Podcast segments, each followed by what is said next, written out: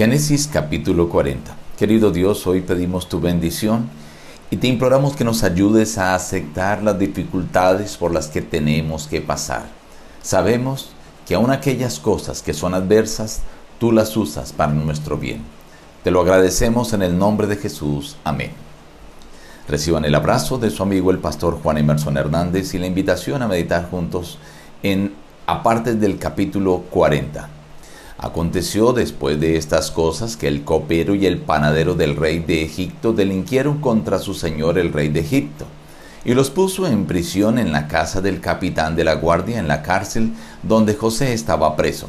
El capitán de la guardia encargó de ellos a José para que los sirviera, y estuvieron durante algún tiempo en la prisión. Sucedió que ambos, el copero y el panadero del rey de Egipto, tuvieron un sueño en la misma noche. Vino a ellos José por la mañana y vio que estaban tristes. ¿Por qué tienen hoy mal aspecto vuestros semblantes? Ellos le dijeron, hemos tenido un sueño y no hay quien lo interprete. José les dijo, ¿no son de Dios las interpretaciones? Contádmelo ahora. Entonces el jefe de los coperos contó su sueño a José. José le dijo, los tres sarmientos son tres días. Al cabo de tres días levantará el faraón tu cabeza, te restituirá a tu puesto y darás la copa al faraón en su mano como solías hacerlo. Acuérdate pues de mí cuando te vaya bien. Viendo el jefe de los panaderos que aquella interpretación había sido para bien, dijo a José, también yo soñé que veía tres canastillos blancos sobre mi cabeza. Entonces José le dijo, esta es su interpretación, los tres canastillos son tres días, al cabo de tres días te harán colgar en la horca. Al tercer día, que era el día del cumpleaños del faraón, el rey ofreció un banquete. Hizo volver a su oficio al jefe de los coperos y volvió éste a poner la copa en la mano del faraón. Pero hizo ahorcar al jefe de los panaderos como José lo había interpretado. Sin embargo, el jefe de los coperos no se acordó de José, sino que lo olvidó. Vimos que José estaba siendo prosperado aún también en la cárcel. Pero no era para él un placer estar allí en la cárcel, porque él sabía que él era una persona libre y que no había cometido ningún error para estar en la cárcel. Sin embargo, aceptaba con resignación esta situación. Allí a la cárcel vino el capitán de la guardia y le trajo a dos presos. Cuando hablamos del capitán de la guardia se refiere a Potifar, el que era antes el amo de José. Y cuando le trae estos presos, le dice a José, por favor, cuide de ellos, sírvelos. Esto quiere decir que Potifar todavía confiaba en José, todavía lo tenía en aprecio y en alta estima.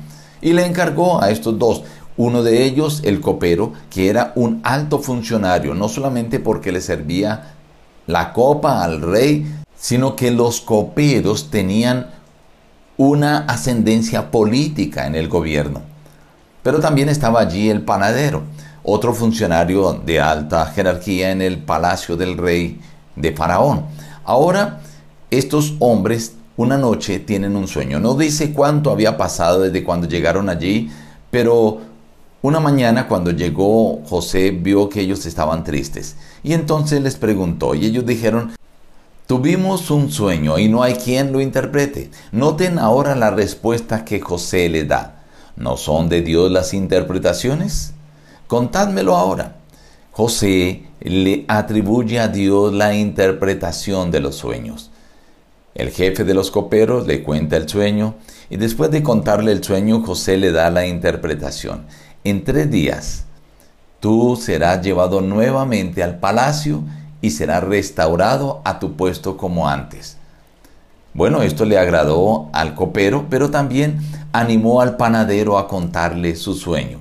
Al parecer el panadero era un poco más incrédulo, pero viendo la buena interpretación que le había dado al copero, entonces también le contó su sueño. José escucha el sueño y le da la interpretación. También en tres días tú serás sacado de aquí, pero serás llevado y serás colgado en la horca. Al tercer día, Faraón cumplía años y hizo un banquete y ese día hizo volver al copero a su puesto para que le sirviera otra vez la copa. pero también mandó traer al panadero como José lo había dicho y lo mandó ahorcar. Este cumplimiento que se dio tan a cabalidad debió de convertirse para el copero en un recordatorio de lo que había hecho José y agradecerle. Pero dice la Biblia, él se olvidó. José pensó, cuando ya el copero esté en el palacio, se va a acordar de mí, va a hablar bien de mí y me van a sacar de aquí. Pero no sucedió eso. José tuvo que afrontar la situación de la estadía en la cárcel. Él trataba de hacerlo mejor y Dios le bendecía, pero no era su lugar predilecto. Estaba allí por circunstancias adversas a él, ajenas a él. Sin embargo, Dios tenía un propósito con esa circunstancia adversa a José.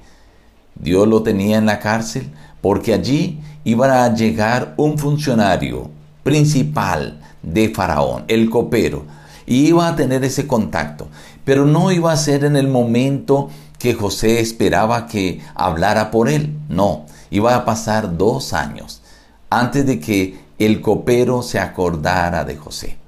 Esto le pareció a José que no había dado resultado, que había sido infructuoso y que de nada había servido darle la interpretación al copero y al panadero.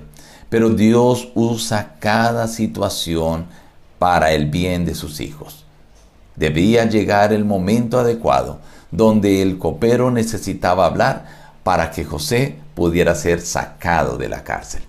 Estimado amigo, tal vez hoy tú también estás pasando por momentos adversos por situaciones difíciles. Y a veces nosotros no entendemos por qué el Señor permite esto. No somos culpables, sin embargo pasamos por juicios o acusaciones o aún por la cárcel. Quizás sufrimos a nivel de salud o a nivel familiar o a nivel académico y decimos ¿por qué nos pasa esto? El capítulo de hoy te hace una invitación. Acepta esas dificultades por las que estás pasando. Confía en Dios. Dios usará esas dificultades para tu bien. Así como lo hizo con José, lo podrá hacer también contigo. Nos despedimos diciendo busca a Dios en primer lugar cada día y las demás bendiciones te serán añadidas. Que Dios te bendiga.